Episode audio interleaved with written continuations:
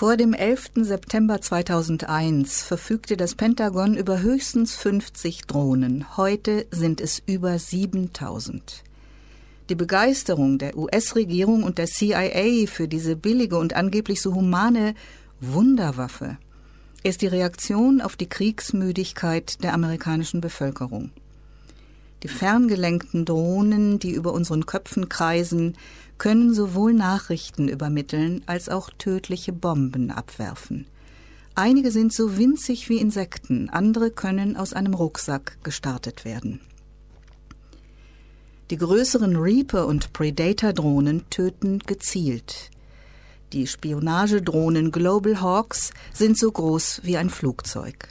When 9/11 happened, there were maybe 50 drones in the Pentagon's arsenal. Today, there are over 7,000 drones in the Pentagon's arsenal. And the Pentagon, the CIA, the government has realized that since the American people are sick and tired of war, they're really sick and tired of Americans dying overseas. And they're sick and tired of spending so much of our money on these wars. So the drones came in as an alternative, a way to keep the fighting going, but do it on the cheap and do it without American lives at risk. I was in a State Department meeting when somebody from the State Department democracy program said that the drones were a miracle weapon. The State Department, that's the diplomatic arm of our government, a miracle weapon because they allowed us to wage war in a much more humane way. So, what are drones? Let's just take a look for a minute at the concept of drones. So, drones means it's something that is flying in the air, doesn't have a pilot in it, and is conveying information back to a base, and sometimes it is also unleashing missiles. Some of these drones are tiny, tiny, tiny things. They can be the size of insects, they can be the size of hummingbirds, uh, they can be uh, look just like a dragonfly. In fact, there is a huge industry with a lot of our taxpayer dollars going to something called biomimicry, taking the beauty and the miracle of nature and figuring out how we can convert this into drone technology. Then there are drones that soldiers can put in their backpacks and launch by themselves. And lots of those are being used in Afghanistan today.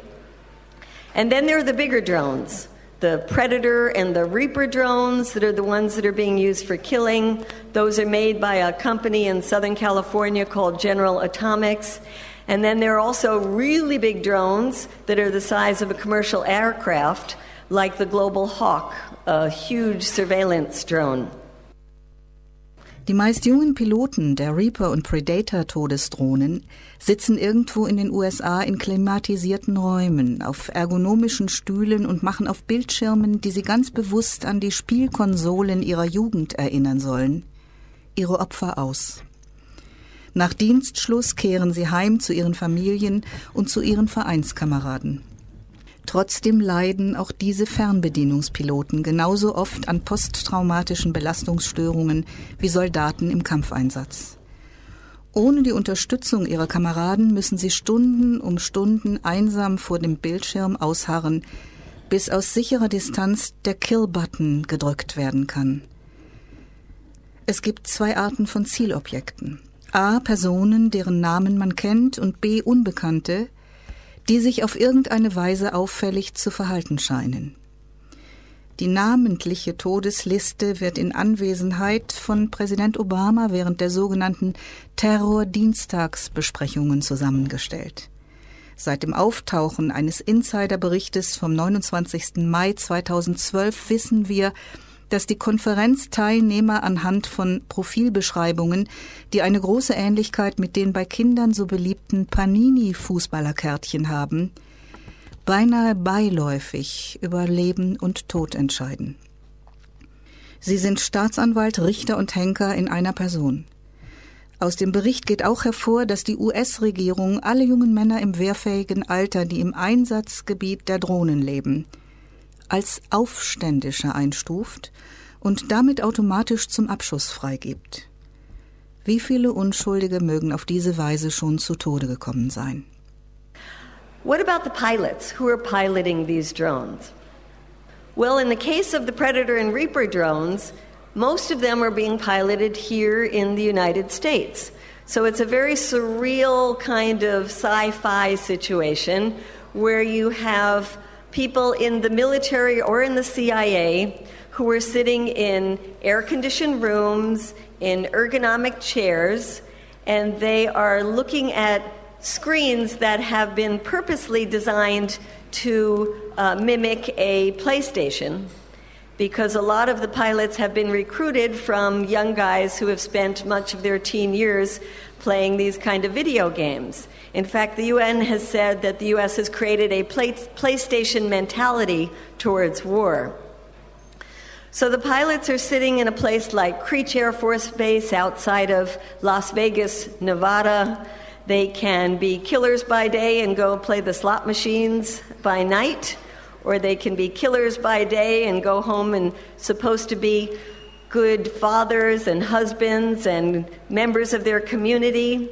It's a little hard for some of those pilots because we find the same level of PTSD among remote control pilots as we find with soldiers in the battlefield. But some of these remote control pilots would rather be in the battlefield. I have talked to some of them that say, you know, I joined the military to be on the ground with my buddies and to be a part of the action, not to be sitting 8,000 miles away in an air conditioned room. In fact, one of the things they really complain about is boredom. They say they're sitting in front of a screen for hours and hours and hours on end, just waiting to get a piece of the action, waiting to hit the kill button. Well, who are they allowed to kill? Until very recently, we didn't know where the kill list was coming from. But there are two types of drone kills. One is when you know who you're trying to kill, you have a name of somebody, and you're going after this individual. That is called a personality strike. And the other is when you are merely looking for suspicious behavior, and that is called a signature strike. Well, the first kind of strike, when you have a name, we didn't know how the kill list was being developed. In fact, I did a lot of research when I was writing the book to try to understand what was the role of the White House and particularly President Obama, and it was very hard to get this information. Let's remember this is a secret program in the hands of secret organizations like the CIA or like the Joint Special Operations Command, also known as JSOC, of the military. But there was a remarkable article that came out on May 29th that talked about the intimate role that President Obama plays in deciding who will be on the kill list. It was, to me, a jaw dropping revelation because the article was quoting people who were still in the administration or had recently left the administration, and they talked about the gatherings that would happen on something called Terror Tuesdays. And on Terror Tuesdays, the president would invite the old boys into the White House, and they would be flipping through the profiles with pictures of people. They said it resembled baseball cards. And they would be deciding who would live and who would die. They would be playing the prosecutor, the judge, the jury, and the executioner all at once. There was another remarkable thing that was revealed in this article, and that was that the administration admitted that any male of military age in the areas where we are using these drones are considered militants. So just think about that for a minute. Any person who's old enough to have a little facial hair on them and they live in the areas where we are using these drones, they are militants. And if they are militants, then they are fair game just an astonishing revelation that we don't know who we are killing and that we are obviously killing lots and lots of innocent people. Ursprünglich wurden Drohnen vor allem im Irak eingesetzt. Nach dem Ende des Irakkriegs wurden sie jedoch nicht abgezogen, sondern blieben im Land oder wurden an die Türkei zur Unterstützung ihres Kampfes gegen die Kurden weitergereicht. Welche Gefahr für die Demokratie Drohnen darstellen, zeigte sich in Libyen. Da dort kein Leben eines Amerikaners bedroht war, glaubte die US-Regierung, sich bei ihrem Militäreinsatz jeglicher parlamentarischer Kontrolle entziehen zu dürfen. Auch in Pakistan, Jemen, Somalia und auf den Philippinen waren bereits Kampfdrohnen im Einsatz. Während der Druck auf das Pentagon wächst, möglichst viele der weltweit 800 teuren Militärbasen zu schließen, werden in Kuwait, Oman, Katar, Saudi-Arabien, Djibouti, den Seychellen, Äthiopien, Uganda, Burundi und vor der Küste Australiens neue Drohnenbasen installiert. Unter der Bush-Regierung gab es in Pakistan nur 40 Drohnenangriffe. Man hatte ja für sogenannte Terroristen Guantanamo und andere Foltergefängnisse. Präsident Obama ist gegen Guantanamo und gegen langwierige Militär- oder Zivilprozesse. Er entschied sich deshalb für eine sauberere Lösung. Für das Töten mit Drohnen. Bei den circa 325 Drohnenangriffen in Pakistan sollen 175 Kinder ums Leben gekommen sein. So, let's look for a minute at some of the places where we are doing this killing. The drones were used quite prominently in Iraq, in fact, the Iraqis thought that when the U.S. military left, they were taking the drones with them. Little did they know that the drones were transferred from the U.S. military into the hands of the U.S. State Department, that now is running a fleet of drones in Iraq. And little did they know that the U.S. was also transferring some of those drones across the border into Turkey where they are used to provide information to the Turkish government in its war with the Kurds. So the U.S. is now smack in the middle of another conflict that it shouldn't be in. The drones were also used in the intervention in Libya. And whether somebody in the United States thinks that it was a good thing or a bad thing for the U.S. government to have intervened to overthrow Gaddafi in Libya, they should be aware of just how awful the process was. And the process went like this the administration said, we can make unilaterally a decision about intervention in Libya, and we don't have to go to Congress. And Congress people on both the left and the right were saying, well, we think we should have a chance to talk about this.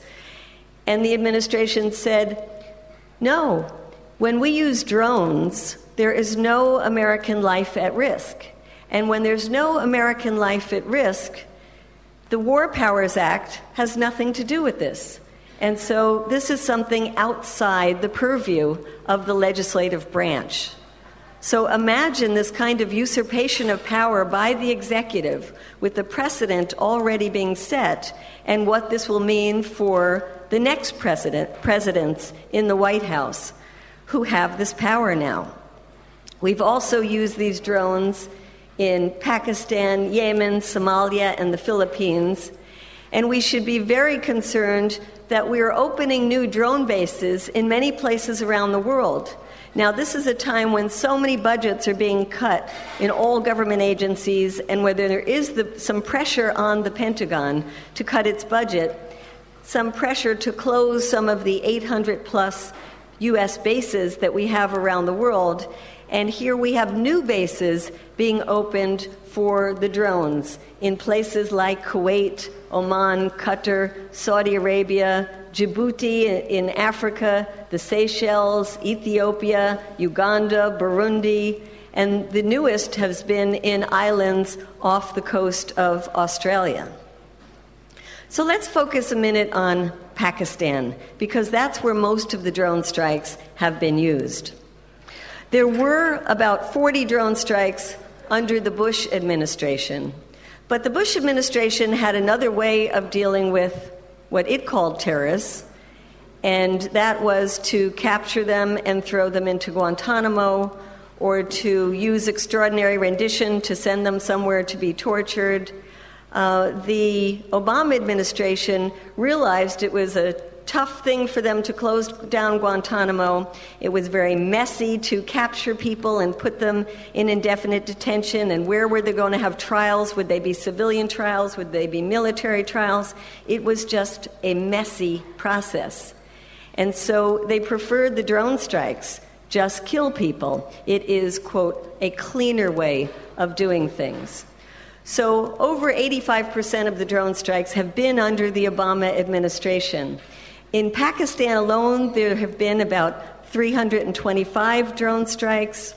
Some reports have said that 175 of them have been children. Als eine Drohne seinen Cousin tötete, machte sich der 16-jährige Tariq Aziz zusammen mit 80 anderen Betroffenen auf den Weg in die Hauptstadt Islamabad, um pakistanische und englische Rechtsanwälte über die Drohnenangriffe zu informieren. Da Journalisten in deren Heimatgebiet keinen Zugang haben, versorgte man einige Delegationsmitglieder mit Videokameras und bildete sie zu Bürgerjournalisten aus. Endlich würde auch Tariq die ständigen Angriffe dokumentieren können. Nur zwei Tage nach seiner Rückkehr wurde er Opfer eines Drohnenangriffs.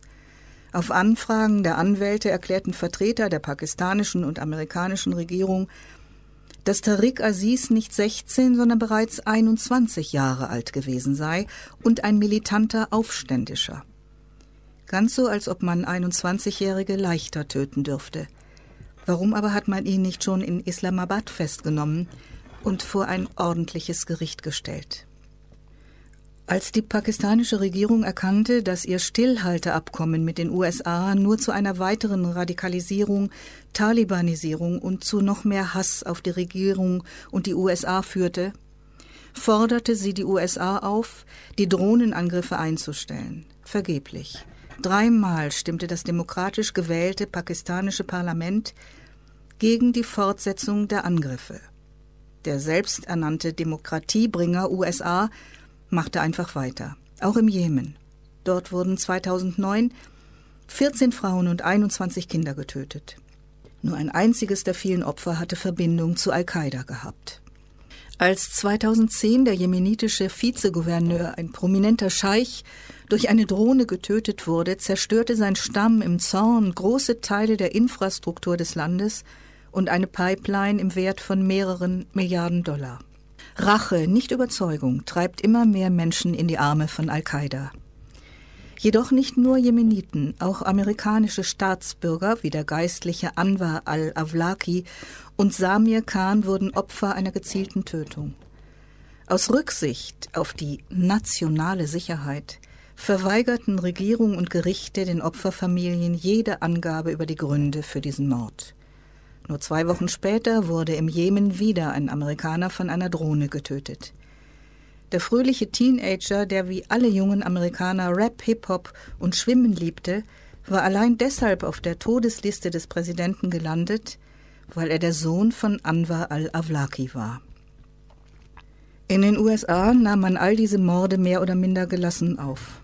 Erst als sich einige Juristen für diese Exzesse zu interessieren begannen, bezeichnete Justizminister Eric Holden diese willkürlichen Gewaltakte als legales Recht auf Selbstverteidigung. Die US-Regierung beruft sich also noch heute auf die fatale Autorisierung militärischer Gewalt im Zusammenhang mit dem 11. September. Nur die demokratische Kongressabgeordnete Barbara Lee hatte damals dagegen gestimmt. 2002 wurde sie mit dem Aachener Friedenspreis ausgezeichnet. Die US-Regierung behauptet sogar, amerikanische Bürger, die sich im Ausland aufhalten, töten zu dürfen. Damit setzt sie das in der Verfassung verbriefte Recht auf einen Prozess außer Kraft und opfert unsere Verfassung auf dem Altar des Krieges gegen den Terror. I want to talk about the case of a 16-year-old boy. His name was Tariq Aziz, and he was very upset about the drone strikes because his cousin had been killed by a drone strike. But instead of taking up a gun and joining the Taliban, he was given the opportunity to do something else, and that was to travel to the capital of Pakistan, to Islamabad, with about 80 other drone strike victims and their families to meet with lawyers from Pakistan and from England who wanted to hear their stories. And what was decided at the meeting was that because journalists are not allowed into that area of Pakistan, they would train some of these young people to be citizen journalists. They equipped them with video cameras and they gave them lessons about how to use the cameras. And Tariq Aziz was very excited about the chance to go back into his community and document the drone strikes. He told the lawyers that the drones in his community were not just something that happened on an occasional basis coming in and out, but they were constantly in the community, buzzing overhead, terrifying the children. They called it the sound of death, and they would never know if there would be a missile unleashed and who it would kill. And so he returned from that gathering eager to document the drones Little did he know that the first documentation after that gathering would be his own death that happened two days afterwards. There was nothing left of his body when the drone strike hit him and his cousin. Many of the lawyers who were at that meeting were outraged about this.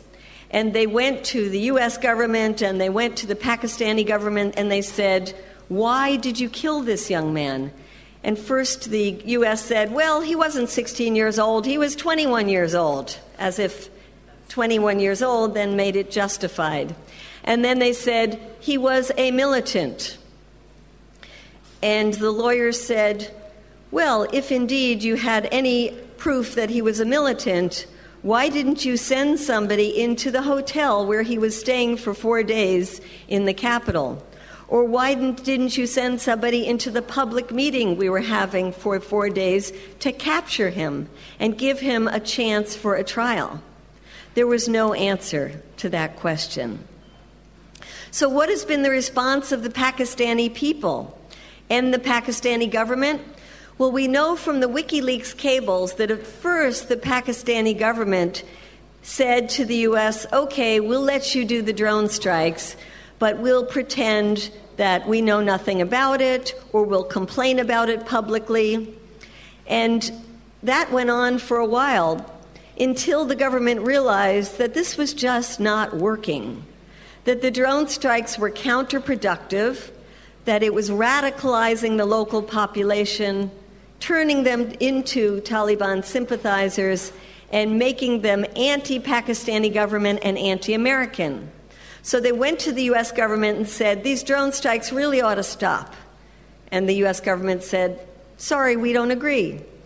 So it went to the legislature in Pakistan, and they voted once, they voted twice, they voted three times unanimously, something almost unheard of in Pakistan, to demand that the US government stop the drone strikes. But the US government said, sorry. It seems like while the U.S. says it promotes democracy around the world, when a democratically elected government tells the U.S. to stop killing its people, the U.S. government doesn't listen. Not only that, they take the same program that has been so, counterproductive in the case of Afghanistan and transfer it to another country, and that is Yemen. So, the first drone strike under the Obama administration in Yemen was also a mistake. In this case, it was a drone strike in 2009 that left 14 women and 21 children dead. Only one of the dozens, dozens of those who were killed were identified as having connections with Al Qaeda. There was another drone strike in May of 2010 that killed one of the, the most prominent sheikhs and a deputy government in Yemen. The entire tribe was so outraged they started to attack government infrastructure, including a pipeline that led to a billion dollars worth of damages. And if you want to understand how unproductive this program is in the case of Yemen, In 2009, there were perhaps 200 people who identified as members of Al Qaeda in the Arabian Peninsula, and they held no territory. Today, there are over a thousand people with Al Qaeda in the Arabian Peninsula, and they hold significant territory. There was an op ed that came out in the New York Times on June 13th, written by a young Yemeni activist. It was called How Drones Help Al Qaeda. And he was pleading with the United States, saying how the drone strikes were causing more people to join the radical militants, driven not by ideology, but by revenge and despair. He said the short term gains from killing military leaders is minuscule compared to the long term damage the drone program is causing. So the U.S. government is not only killing people from Yemen, but it is also killing people in Yemen who are American citizens. Raise your hands if you've heard of the case of Anwar al Awlaki. Well, this is an unusual audience because a lot of you have heard of that. Most people in the United States have probably never heard of him.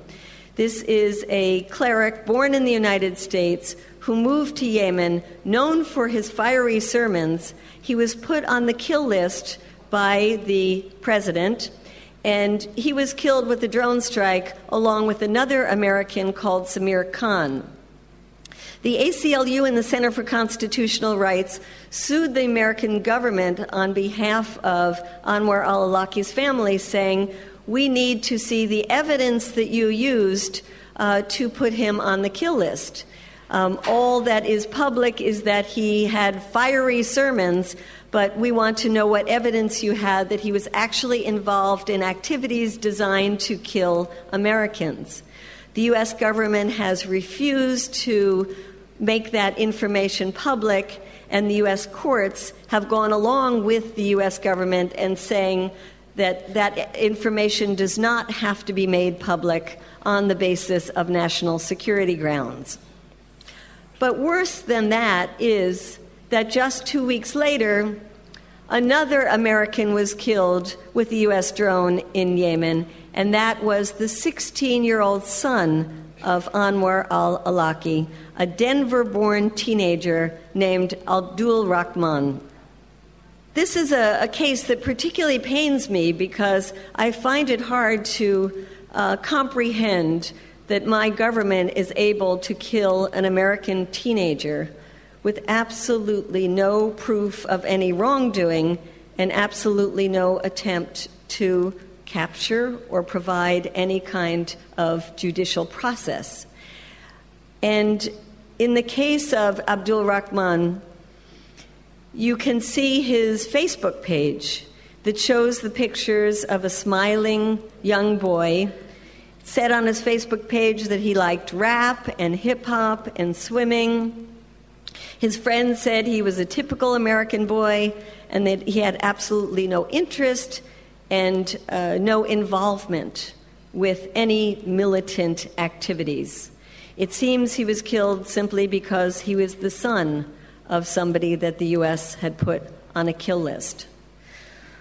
While there hasn't been a huge outcry in the United States about all of these killings, uh, there has been some demands by some of the legal community to ask the administration to tell on what legal basis is this killing spree happening. And it wasn't until March of this year, 2012, that the Attorney General Eric Holder talked to a group of legal of law students at Northwestern University and started to give some kind of justification for the program. The US government says that it has the right to self-defense.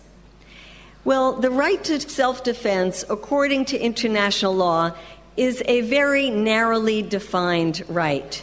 It means that if you are in danger of an imminent attack, if somebody is just about to bomb you, or if they are massing troops right at your border getting ready to attack, You have the right to self defense, but you have to give your enemy a chance to surrender, and you have to make sure that this is the only way that you can do this, and the lives that you will be saving are disproportionately greater than the lives that you will be taking. It does not mean that you can kill somebody because they have suspicious behavior that someday, sometime, they might want to kill you. The U.S. government also says they are justified by U.S. law. Now, remember post 9 11, there was a terrible piece of legislation that was passed that gave the green light to the government to use military force. It was the authorization for the use of force, and there was only one congressperson in the entire Congress who voted against that. Anybody remember who that was? Congresswoman Barbara Lee.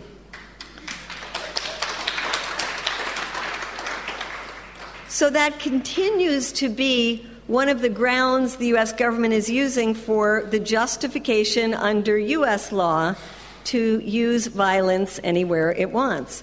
But there's a problem with that because the law specifically said that violence was um, uh, uh, the violence was, was authorized to kill people associated with the attack on 9 11. Well, a lot of the people that we are killing today were maybe about 10 or 11 years old at the time of 9 11. And the groups, like the group in, uh, in Yemen, didn't even exist at the time of 9 11. Doch nicht nur die USA besitzen Drohnen. Israel und China holen auf diesem Waffenmarkt zügig auf. Warum sollten also die Chinesen keine Tibeter oder Uiguren und die Russen keine Tschetschenen abschießen, sobald diese sich in den USA aufhalten. Auch Kuba könnte auf die Idee kommen, feindliche Kämpfer in Miami per Drohne zu beseitigen. Die kürzlich vom Iran gekaperte US-Drohne wird inzwischen gemeinsam mit Venezuela im großen Stil nachgebaut. In den USA selbst haben bereits 300 Institutionen und Behörden wie das FBI, die Heimatschutzbehörde, der Grenzschutz, zahlreiche Polizeistationen und der Regierung nahestehende Universitäten die Genehmigung, Drohnen zu testen oder einzusetzen. Darüber hinaus kämpft bereits eine parteiübergreifende Drohnenlobby im Kongress für eine Ausweitung des zivilen, militärischen und polizeilichen Einsatzes ferngelenkter Flugkörper. Um ihren Umsatz zu steigern, greift die Waffenindustrie sogar auf Drogendealer Anfix-Methoden zurück, denn welche kleine Polizeistation wäre nicht überglücklich, wenn sie mit Drohnen nicht nur rund um die Uhr alles ausspähen könnte, sondern mit Hilfe dort installierter Elektroschockpistolen, Gummigeschosse, Wärmebildkameras, Gesichtserkennungsvorrichtungen sowie Internet- und Handykontrollen für Sicherheit sorgen könnte. Das freilich wäre dann das Ende des freiheitlichen Lebens, wie wir es bisher in diesem Land gekannt haben. This all might work for the United States if the United States were the only country that has drones. But that is not the case. In fact, there are many countries that have drones. The U.S. is the number one producer and user of drones. In fact, we don't produce many things in this country at all, but we still produce a lot of weapons. And then there is a number two producer of drones, and that is Israel, that's right. And then there's another country that is really getting into the drone business, understands the growth market, and that is China. China is developing dozens of different kinds of drones and selling them overseas.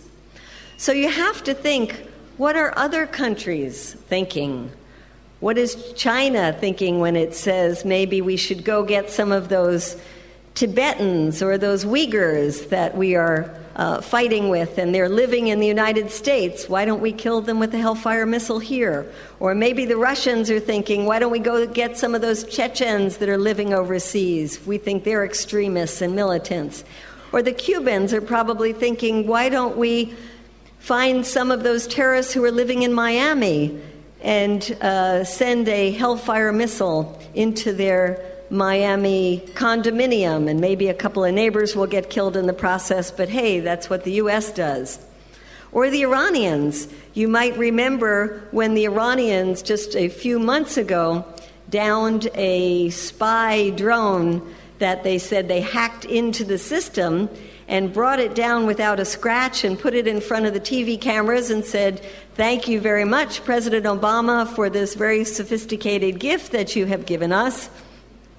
They made little toy drones uh, and they sent one to Obama, but they also reversed engineered the big drone and they are now producing them. They are also working with the Venezuelans to uh, build a drone factory in Venezuela. So these drones are in the hands of all kinds of governments as well as non government entities. So we should think that what goes around comes around. We don't have to wait, though, for a drone to come at us from the hands of an enemy in a foreign land because we already have drones here at home. So raise your hand if you think there are lots of drones, like thousands of drones, already being used here in the United States. And raise your hands if you don't think there are so many drones here in the United States. Okay, you two people have the right answer. And that is because we don't have thousands of drones flying in the airspace yet. Let's look at why. Well, the airspace is controlled by the Federal Aviation Administration, FAA, and one of their mandates is to keep our airspace safe and they take that mandate very seriously. So they have been giving out permits to different entities in small numbers. Now, unfortunately, they haven't wanted to reveal to us, the public, how many permits they've been given out, who they've been given out to, and it took a lawsuit and Freedom of Information Act by the Electronic Frontier Foundation to start getting some of this information.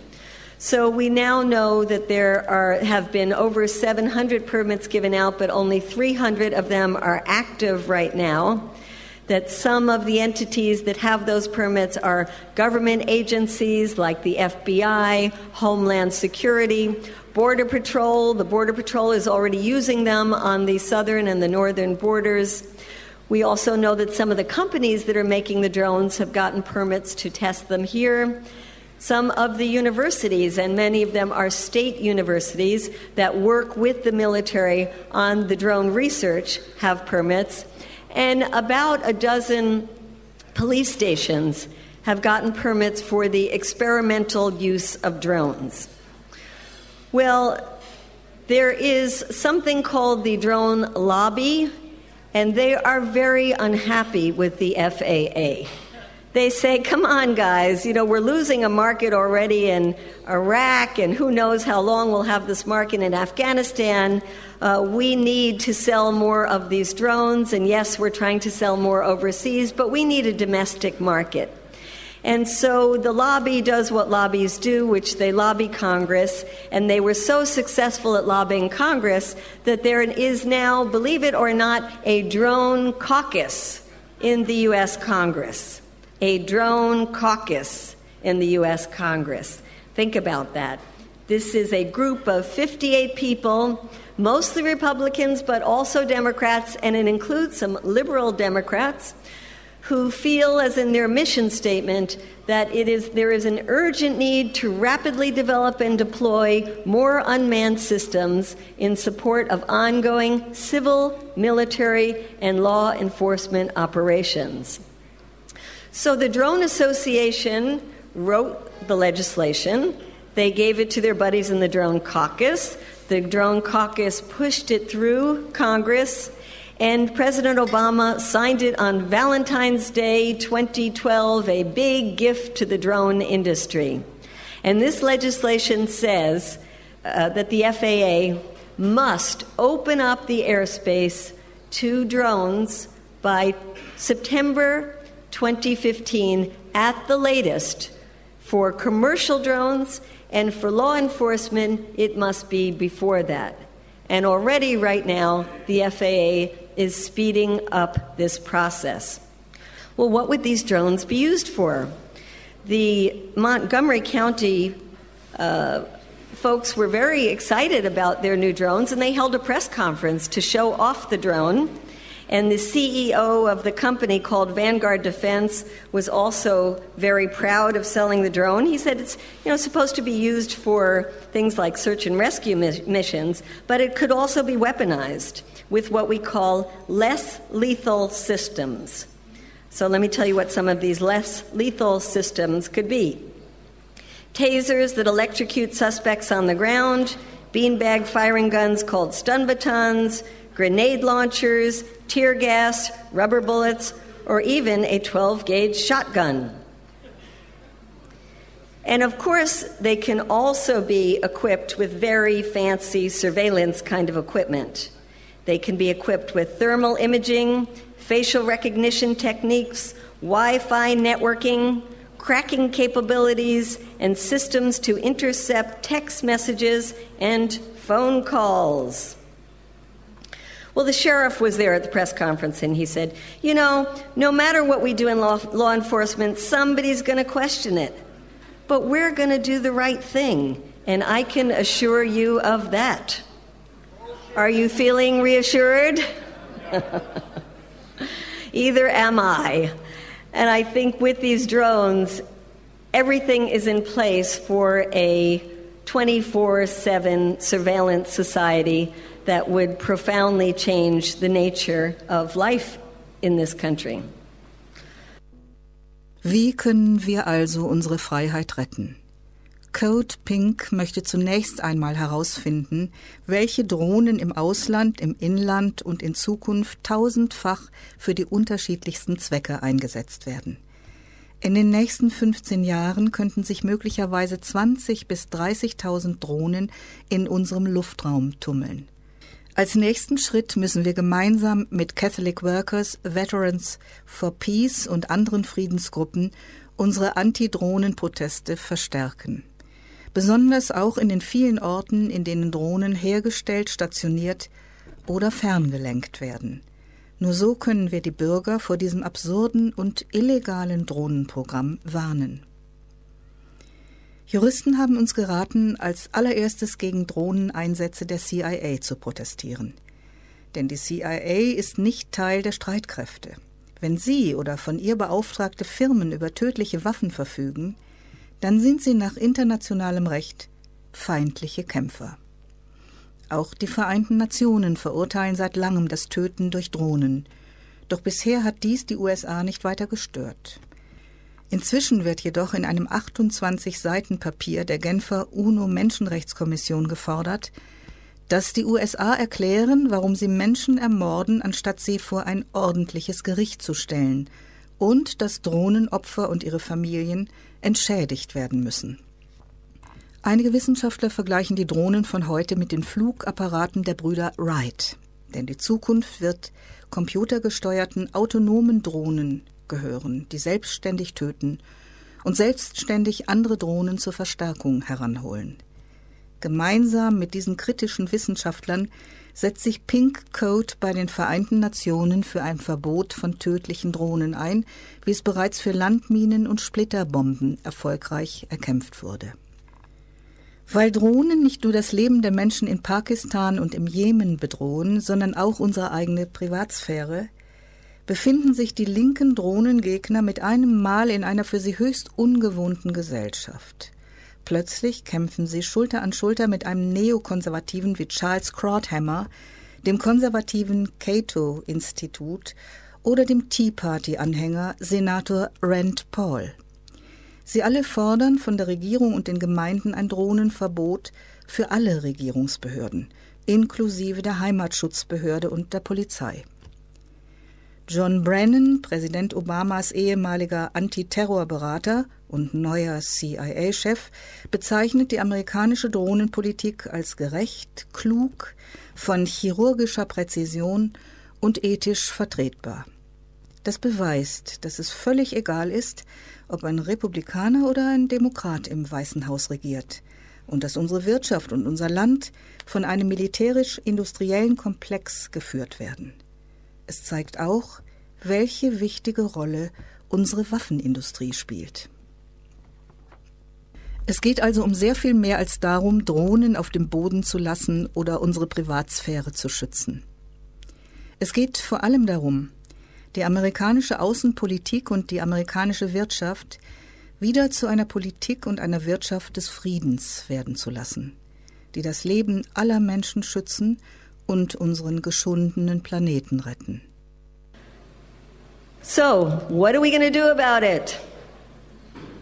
My organization, Code Pink, decided that one of the first things we could do was bring together folks in Washington to look at the drones that were being used overseas and the drones that are being used at home and might well in the future uh, be used in the many, many thousands. In fact, there are predictions that in the next uh, 15 years there would be 20 or 30,000 drones in our airspace. And we came up with some ideas for some campaigns. Uh, and I'll just talk about some of them now.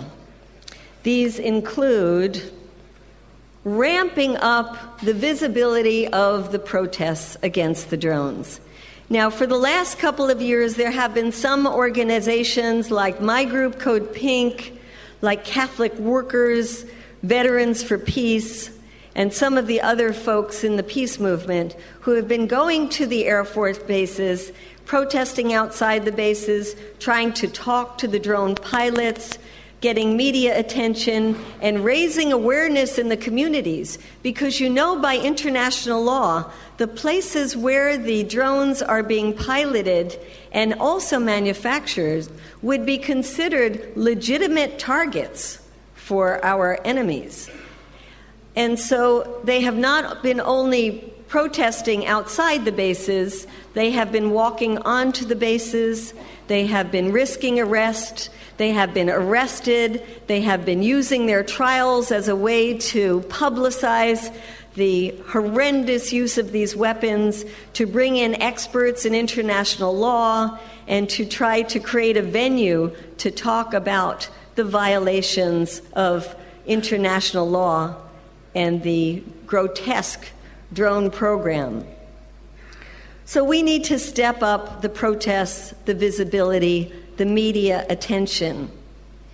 We had a number of international law experts who were at the conference, and they said you might want to take drones, lethal drones, out of the hands of the military and the CIA, but we recommend that you start with the issue of the CIA.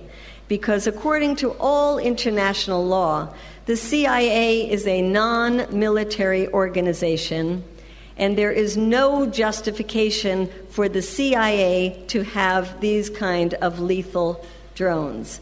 In fact, the law experts tell us that the CIA personnel and the private contractors that work directly with the CIA by international law are considered unlawful combatants. You've heard that term before? reference to the Taliban. Well, now you know the CIA are unlawful combatants.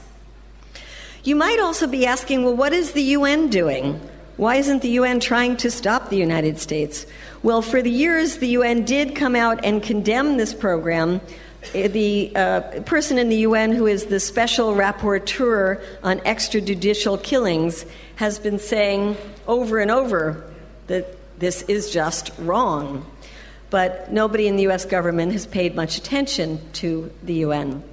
But just in, the, in June of this year, it came up at the UN right, Human Rights Committee in Geneva, and the head of the UN, Human Rights Commission for the first time spoke out against the U.S. drone program, and they commissioned a 28 page report extremely damning of the United States. And that report says that the Obama administration must justify why they are assassinating people rather than capturing them. And it called for accountability, justice, and reparations for the victims and their families. Well, then there's the, also the issue in Geneva of arms control. And how do you get weapons like these banned at the United Nations? Well, there is a group of scientists that is horrified by this use of drones, and they're also horrified by what they see coming down the pike because they say this drone technology is just in its beginning stages and that This is the stage of the Wright brothers uh, in terms of the airplane. And they tell us that what is being researched and uh, produced in, in research facilities are drones that do not even need a pilot in the remote cockpit. They wouldn't need a pilot at all. These would be autonomous drones without, as they say, a human in the loop. They would be pre programmed and they would go off and kill on their own. And they would have the ability to call in other drones, big ones, small ones, in what they call a swarm. So these scientists are trying to bring this to the United Nations. They are looking at the models that were done successfully in the case of banning landmines and cluster bombs, and they are trying to stop the use of autonomous lethal drones and to get some regulations for the use of all kinds of lethal drones. So we are supporting them in their activities. Well, then there's the issue of drones at home. And in this, I think there is a lot we can do because it's not just folks who might call themselves progressive, it's not just folks who care about the lives of people in places like Pakistan and Yemen. It's folks who care about privacy here at home, and that, fortunately or unfortunately, is a much broader community. It includes libertarians, it includes Republicans, it includes Ron Paul supporters, and so it is quite a large universe. In fact, some of you might have heard the statements of some folks like Charles Krauthammer, a neocon. Uh, he wrote a piece called Rifles in the Air, America. And he said, The first American who shoots down a drone that's hovering over his house will be a folk hero. I don't know if those in the peace community want to clap for shooting down anything, but we do understand the sentiment. And there are hackers who can, uh, in other ways, bring down drones and are already very uh, excited about that chance. And in fact, there is a professor and his students from the University of Austin who just hacked down a drone that the university was producing. And they showed how easily it could be done with just $1,000 worth of equipment. So we have some unlikely, some strange bedfellows that we can work with on this. Uh, we are also telling people around the country to call their police departments and ask if they have drones, if they have any plans to use drones, and tell them you do not want them to use drones. And we are also asking people in their communities to introduce legislation into their city councils to make their cities drone free zones.